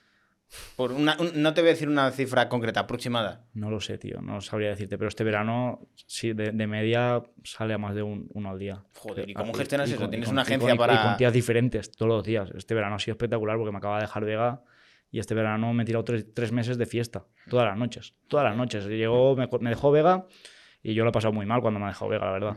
Y han sido todas las noches de fiesta. ¿Y crees que era algo que lo estabas haciendo un poco para escapar de esa ruptura o lo haces porque te apetecía? A ver, yo he estado siete años con Vega y en los siete mucho años. tiempo. Mucho tiempo. Y yo soy una persona que me encanta la fiesta, me encanta las mujeres, me encanta eh, eh, el vicio. Y, y yo no he hecho nada porque estaba con Vega. Y yo cuando lo dejé fue como la liberación. Fue como estar súper mal Ujú. y fue eh, junto a una forma de escapar de eso, también fue la liberación de sentir que ya podía hacer eso. Ujú. Y han sido tres meses muy tryhard. Ahora ya no salgo de fiesta, ahora ya vuelvo a estar en mis negocios, Ujú. porque obviamente pues yo quiero... No me gusta ese estilo de vida. Ya, O sea, es muy autodestructivo. no me gusta ese estilo de vida, lo que pasa es que sí que es verdad que, lo- que tiendo un poco a, a que, a que sí que me guste, pero yo no quiero ser esa persona. Yo, Porque como- tú qué edad tienes? Como ya dos dirían, eh, tienes que ser el hombre que quieres ser, ¿no? Yo quiero Sí. ser Enrique Mori, no quiero ser eh, no sé quién salga mucho de fiesta, Sí. pero no me gusta ver a una persona un reventado de fiesta. Ah. Entonces me gusta salir de fiesta, pero sí que quiero tener un control y ser una persona que, que tiene un 50-50. Al final yo creo que el mundo de la noche está bien siempre y cuando lo tengas controlado, pero como te pierdas en el mundo de la noche acabas Sí. reventado, que gente que lleva toda la vida metido lo dice siempre. O sea, es como, Es- no, no, es este locura. negocio es muy jodido. Es una locura. Yo he estado tres meses enteros saliendo de fiesta todos los días y, y lo notas. No, y al final piensa que yo, yo me dado cuenta que dentro de sobre todo el mundo de la noche es todo muy falso, es muy apariencias. es tu amigo de esa noche no es tu amigo. Es, muy, es muy- es curioso, lo que veo muy curioso porque yo he salido mucho a- a- de fiesta y entras a la discoteca y ves gente gastándose dinerales en botellas, todos llevan camisetas Gucci, llevan todos Rolex y Mm. luego salgo a la puerta, tío, voy al parking, bro, y el único M4, el único Lambo es el mío, no veo ningún otro, todo Peugeot, todo SEAT, es increíble la verdad esto. Pero porque al final piensa que la discoteca es el lugar donde exhibirse. Ya, como, ya, ya. como el Instagram es donde enseñar también. Y a todo el mundo le gusta de cara a los demás mostrarse mejor. Sin darse cuenta de que al final el que tiene pasta de verdad ya está en un punto mental que no necesita enseñarlo. Es como. Ya, bueno, ya- bueno, también creo que eso depende de la persona. A mí me gusta fardar, la verdad. Pero porque probablemente no hayas llegado Ya, al punto de un Bill Gates o un Elon Musk. ¿sabes? O sea, te seguro ver, que. Sí, Bill Gates no creo que gane dinero porque, quiera tener un Lambo. No. Ese hombre ya ganará dinero porque tendrá adicción a ganar dinero, porque... No, yo creo que al final este tipo de gente ya llega a un punto que el dinero ya lo tienen tan, tan, tan, tan asumido que ya no son cuestiones de, de dinero, sino o filantropía, o poder, o control. Te aseguro que eh, a la gente que tiene dinero de verdad le pone mucho más el tener poder, decir yo mando, que tener pasta, ¿sabes? Porque la pasta al final tú puedes tener, cualquiera puede tener pasta, pero mandar es más complicado. Mandar ¿sabes? es complicado, mandar Sí, es o complicado. sea, el tener influencia política. Al final mira gente estilo George Soros. Este Sí, sí, tío sí, no, que- tiene un montón de pasta. que está- domi- está culo, dominan pero- el mundo. Pero lo Es- que quieren es implantar su visión del mundo, dominar, controlar. Es como lo que hablamos antes, en el sexo tienes una tolerancia, pero con el dinero pasa igual. Llega un punto que ya el, un Lambo, ¿qué es un Lambo? Mi, es- eh, mi amigo tiene un, yo que sé, un cohete, ¿sabes? Perfectamente. Sí, sí, está claro. Sí, yo creo que al final, con el tema de la pasta, es cuestión de los procesos que pasas en tu vida. Yo creo que cuando vienes de un entorno normal, pasas por la etapa de quiero tener un cochazo, quiero Sí. salir bien de fiesta, quiero pasármelo bien, porque todos somos jóvenes y todos pasamos por esa etapa. Pero una vez pasas de eso, te das cuenta de, hostia, es que hay algo más. ¿Sabes? Esto, al final te das cuenta que es una mierda, que, a ver, está bien para celebrar de vez en cuando, pero es un mundo que es.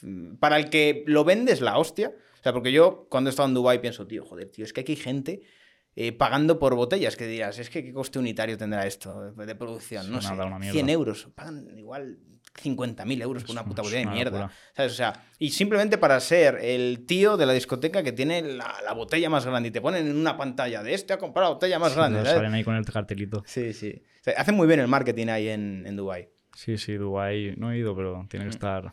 Bueno, este, este, este, estas navidades creo que voy a ir. Bueno, yo creo que en Navidad te, va- te va a gustar bastante. Hay bastante gente y ambiente. Ahorrarle 50.000 euros para sacar la botellita.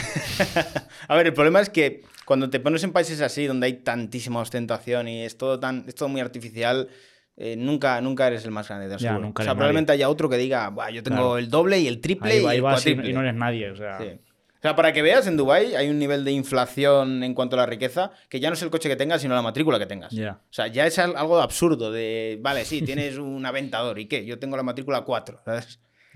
Sí. Al final todo son cuestiones de... cuando El punto es saber jugar ese juego. Si sabes jugar ese juego del dinero, de decir, vale, yo sé que tú necesitas la, la necesidad de reafirmarte, yo creo que no eso jugaréis también vosotros. Si te viene un tío con mucha pasta, es como, pues yo te voy a sacar lo máximo posible porque te va a tocar el ego. Le, tiras al ego, le tiras al ego. Dices, tanto dinero que tienes y, te parece caro esto.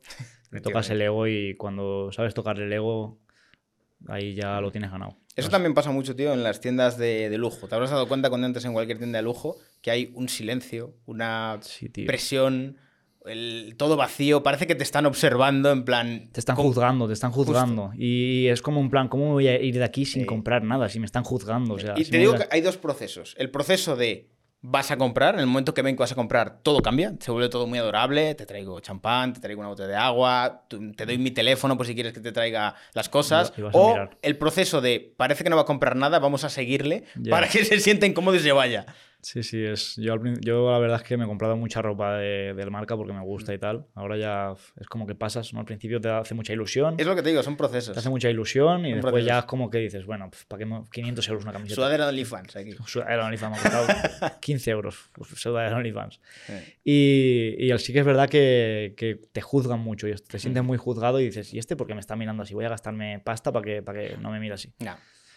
¿Cómo es la vida en Andorra? Ya que yo creo que llevas ya unos añitos, ¿no? Sí. Es que pasa muy rápido el tiempo, tío. Yo me acuerdo cuando viniste y yo, creo que fuisteis pioneros en eso. Sí, no, y de hecho yo creo que te, te vi en Andorra los primeros días que vine. creo que fuiste a las primeras personas que, con las que coincidí. Que es que soy de los pocos que sale de casa. Sí, sí, sí. los youtubers, ¿sabes? Eh, te, te, encontré ahí de fiesta y coincidimos y acabamos en tu casa. ¿no? Aún tengo por ahí las historias. Sí, sí, sí. Y pues, a ver, es una vida que la verdad es que antes no me gustaba cuando estaba con Vega, no me gustaba porque era muy tranquila y como tenía esa, ansiedad de tener la libertad de, que quería salir, de que quería estar con tías y tal, es como que me sentía muy encerrado y aquí más encerrado aún. Pero ahora que tengo esa libertad y que puedo hacerlo cuando quiera, es como que me sirve de, de medicina para relajarme, de, ¿cómo, cómo se diría? De... De la ansiedad que podías tener en ese sí, momento. Sí, de que, de que me salva de la mala vida.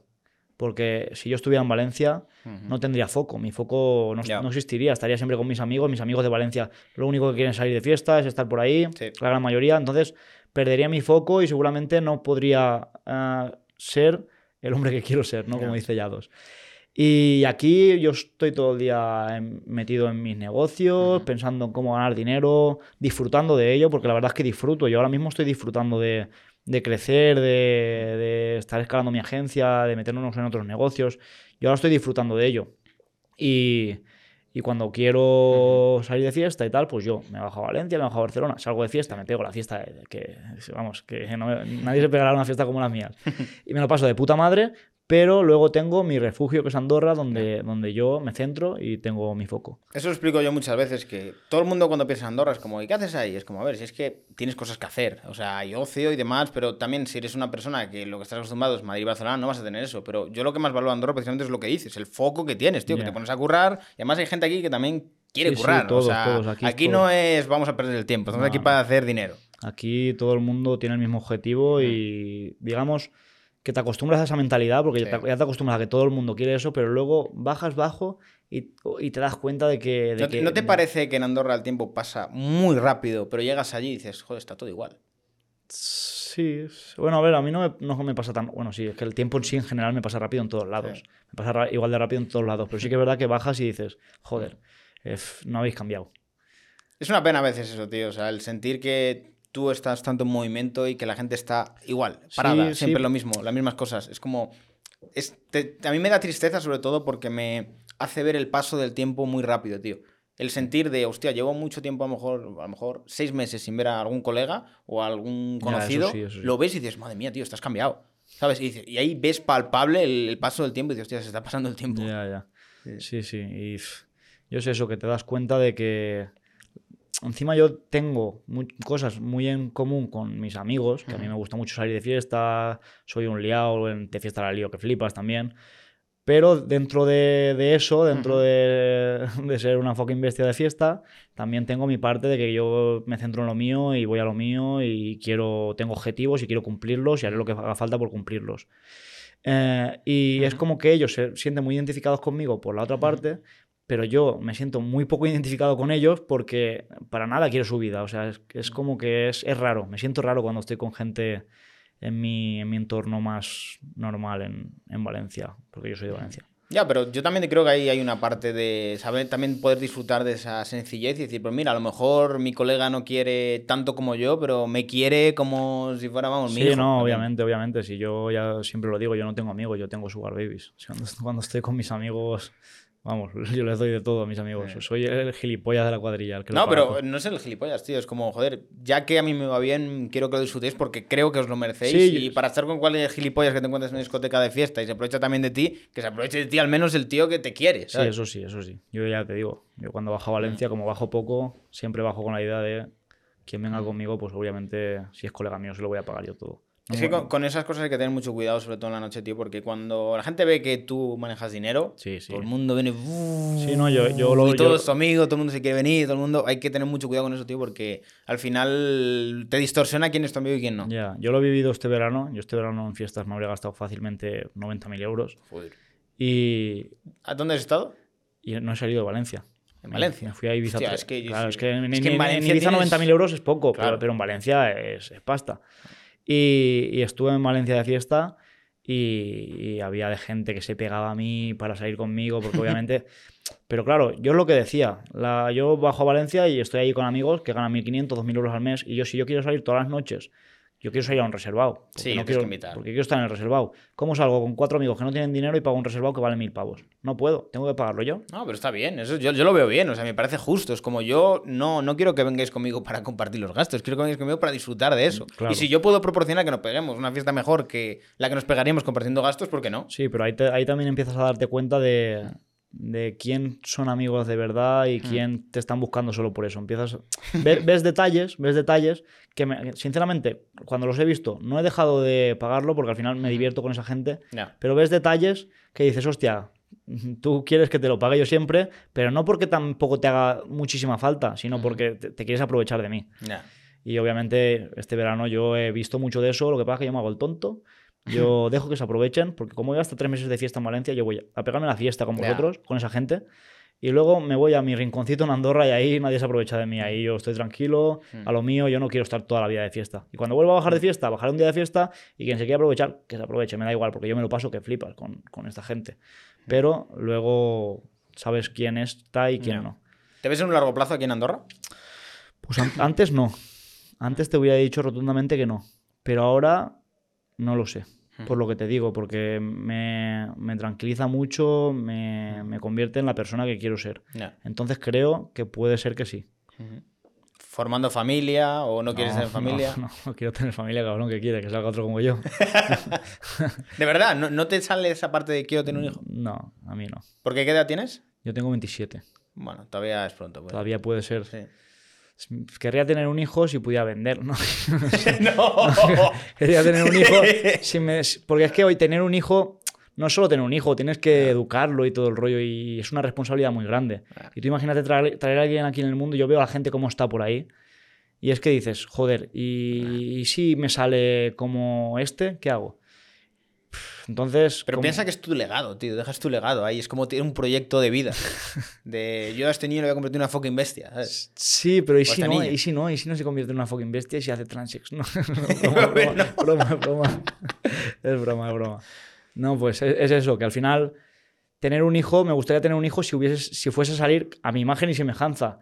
Lo- desde pequeño lo haría emprendedor, lo haría boxeador, que me flipa el boxeo, lo haría lo que yo quiero. Pero ¿y si de repente le digo, quiero que sea rico y no quiere ser rico y quiere trabajar en el McDonald's? Pero y- yo creo que, tío, que cuando tú tienes un hijo, al final te da igual, tío. Es como es tu niño. Ya, ya, algo tan. ya, ya, pero te da un- igu- igual una vez lo tienes. Una vez lo tienes, obviamente te dará igual, pero yo ahora mismo que no lo tengo, pues no me da igual. Entonces, como no quiero llegar al punto de que me dé igual y aguantar lo que él quiera, porque me gusta que la gente sea como yo quiera, la verdad es que, sinceramente, está mal.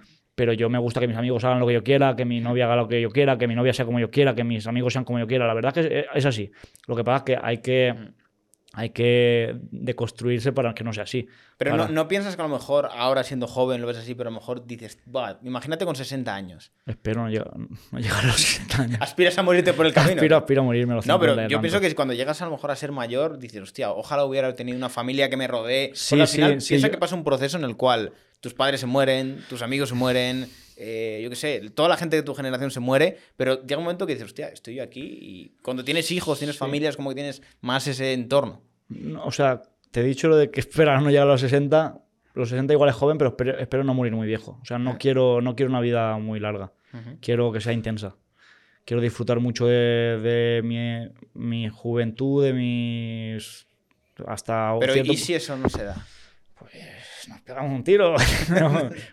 no, sé, la verdad, no lo sé. O sea, es algo que sí que he pensado alguna vez, el hecho de, joder, llega un punto en el que ya no estarán los amigos, ya no estará tu familia y solo lo único que te puede quedar es la familia que tú has formado, que será tu mujer. Yo, te diría incluso que con los amigos pasa un proceso al final que yo creo que en cuanto empiezas a tener un trabajo propio y cada uno empieza como a tener ya un camino, es como que continúan los caminos paralelos, pero llega un momento que poco a poco se van separando. O sea, tienes amigos que los ves, pero los ves igual de, de Pascuas a Ramos y llega un momento en el cual hay amigos que los ves igual cada año, ¿sabes? Como sí, que, sí, sí, que es algo que he pensado alguna vez. El decir, hostia, va a llegar un punto en el que lo que ahora te hace disfrutar no te va a hacer disfrutar en un futuro y lo único que te puede hacer disfrutar es eso, es tener una familia, es tener un legado, es... Y obviamente pues es algo que no quiero pensar porque, porque no me apetece tener un hijo ahora y si no tienes un hijo ahora eso no lo vas a tener en un futuro, entonces cuando llegue pues ya veré. Adoptaré, ¿Quieres fluir? fluiré, sí, adoptaré un negro, lo pondré a no. no voy a decir a qué. Quiere que me desmoneticen el, el, podcast. Está aquí ahora sacando toda la No, ya, ya, ya veré, Care. Es que ya llegará. Ya llegará, ¿no? Bueno, Sergi, yo creo que hemos cumplido. Ha sido un podcast divertido, curioso, con un modelo de negocio que yo creo que está guay para profundizar en él. Tendrás muchas críticas. ¿Qué le dirías a estas críticas que vas a tener? Pues, a ver, sinceramente me las paso bastante por el forro, no me, no me importa, que puedan criticar lo que quieran. De hecho, muchas de estas críticas me han hecho llegar a, a donde estoy, porque me han criticado mucho. Pero pienso que criticar genera odio, vivir con odio no es bueno y que cuando criticas a otra persona que no está haciendo daño a nadie, que bueno, las feministas dirán que sí, porque estoy a proxeneta, me, me la suda, pero que yo creo que o no. Sea, hay que dejar claro que todas las chicas que trabajan contigo vienen voluntariamente y has pasado un filtro de decir, estos son los riesgos. Me voy a Rusia, les quito el pasaporte y las traigo para obviamente todas, de hecho me piden por favor que, que les lleve las cuentas y tal. Eh, que no hago daño a nadie. Yo soy una persona que no me gusta hacer daño a las personas, quiero que todos sean felices, me gusta que todo el mundo le vaya bien las cosas. Y al que le moleste que lo que yo haga, por envidia, porque piense diferente a mí, porque moralmente tienen otra ideología eh, y me critique por ello, pues su problema es, y, yo vivo muy tranquilo en mi casa con mi, con mi M4, con mis vistas, con mis amigos, con mis mujeres, que con mis trans. y bueno, para cerrar, eh, Sergi, para toda la gente que mm, te quiera seguir o quiera ver lo que haces, mételes hype para lo próximo que vas a subir. Yo pondré su perfil aquí para que ah. tenga como un incentivo ir a ver. Es que yo no planeo lo que subo, pero, pero os puedo garantizar, os puedo garantizar que si, si sois un poco, un poco más moralistas y tal, no me sigáis, porque no me sigáis. Eh, si os gustan los negocios y OnlyFans os encaja, seguidme porque obviamente me dedico a esto y hablo de mis negocios, un negocio que puede dar un, un, dineral y hablo de ello. Enseño cifras, enseño todo. Cifras, bueno, seguidme y lo veréis. Y a quien os guste la fiesta, os gusten las mujeres y os gusten las locuras, también. ¿No has pensado montar un OnlyFans de especializado en fiesta? Decir, mira, voy a subir todas las locuras que he hecho esta noche me pasan cosas tan extremadamente locuras que yo creo que acabaría en la cárcel, te lo digo de verdad. Creo, vale, aquí. Y vamos a cortar el podcast, pero vamos a continuar. Creo, que... Cuéntamelas. Es que me pasan cosas muy randoms, tío.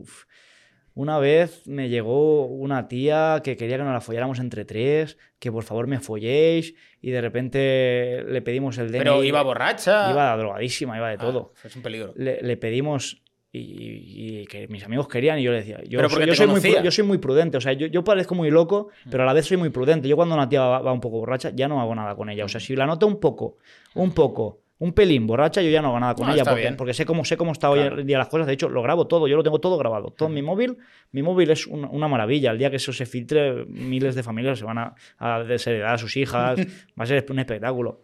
Eh, y la tía, de repente nos enteramos de que es menor. Joder. Y yo empiezo a, eh, empiezo a vacilarle a la tía. Ya, no, ya yo, obviamente, de primera, si iba drogada, no me la iba a follar. A ver, lo primero, si es menor, no tiene que estar en la discoteca. Eso lo primero. Yo no sabía que era menor hasta, y cuando descubrimos que era menor, entonces empezamos a vacilarle. Yo empecé a vacilarle y le empecé a decir: Mira, si tu padre me llama y, y me, Me da autorización. me da autorización, yo esta noche te follo. Y la niña empezó a llamar a su padre. Luego me dijeron que su padre era, era narco y yo dije, entonces cuelga, le cogí el móvil, le colgué. O sea, Fue- llamó al padre a pedirle permiso. Sí, lo que pasa es que el padre no se lo cogió, menos mal, porque luego me dijeron que el padre era peligroso, tal, me hubiera matado el padre, o sea, ahora estaría muerto. Es que Y- ya no solo eso, tío, es que te viene una chica que es menor, que está borracha y mm, encima te, te viene con todo esto, tío, te puedes meter en un problema. Es espectacular. Yo, yo voy muy con cuidado, muy, muy... Siempre grabo las cosas para tener eh, constancia de que todo es consentido, porque yo, por, por mi forma de ser y tal, si pasara algo, obviamente nadie me defendería, porque obviamente pues mi imagen de eh, OnlyFans, tal, no, nadie me defendería. Entonces voy muy eh, con los pies de plomo. Intento tener pruebas de todo, intento... in- Incluso a veces puede que corte el rollo porque yo a las chicas les pregunto muchas veces, ¿estás a gusto? ¿Estás disfrutando? Me gusta bastante pegar, pegar y, y maltratar a las mujeres en la cama un poco, bastante. Pero pides permiso antes. Sí, claro, lo que pasa es que f- obvia- estoy como cada dos por tres pidiendo permiso y eso corta bastante el rollo, pero prefiero cortar el rollo que acabar en la cárcel, la verdad. Entonces, es eso, yo voy bastante con los pies de plomo para que no me pase nunca nada legal. ¿En ningún momento has tenido algún tipo de, yo qué sé, amenaza de alguna tía o algo así? No porque aunque la gente parez- piense que sexualizo mucho a las tías y que las trato mal, yo cuando estoy con una tía follando y tal, lo que te digo, siempre me preocupo muy bien de que mucho de que esté a gusto. Si veo que está un poco rara, le pregunto si de verdad está bien. Siempre intento tener muy claro que esa tía está a gusto y que está pasándoselo bien. Porque ya te digo que este verano con mis amigos he hecho muchas locuras. ¿Pero es porque te conocen y vienen ya a buscarte o por espontaneidad?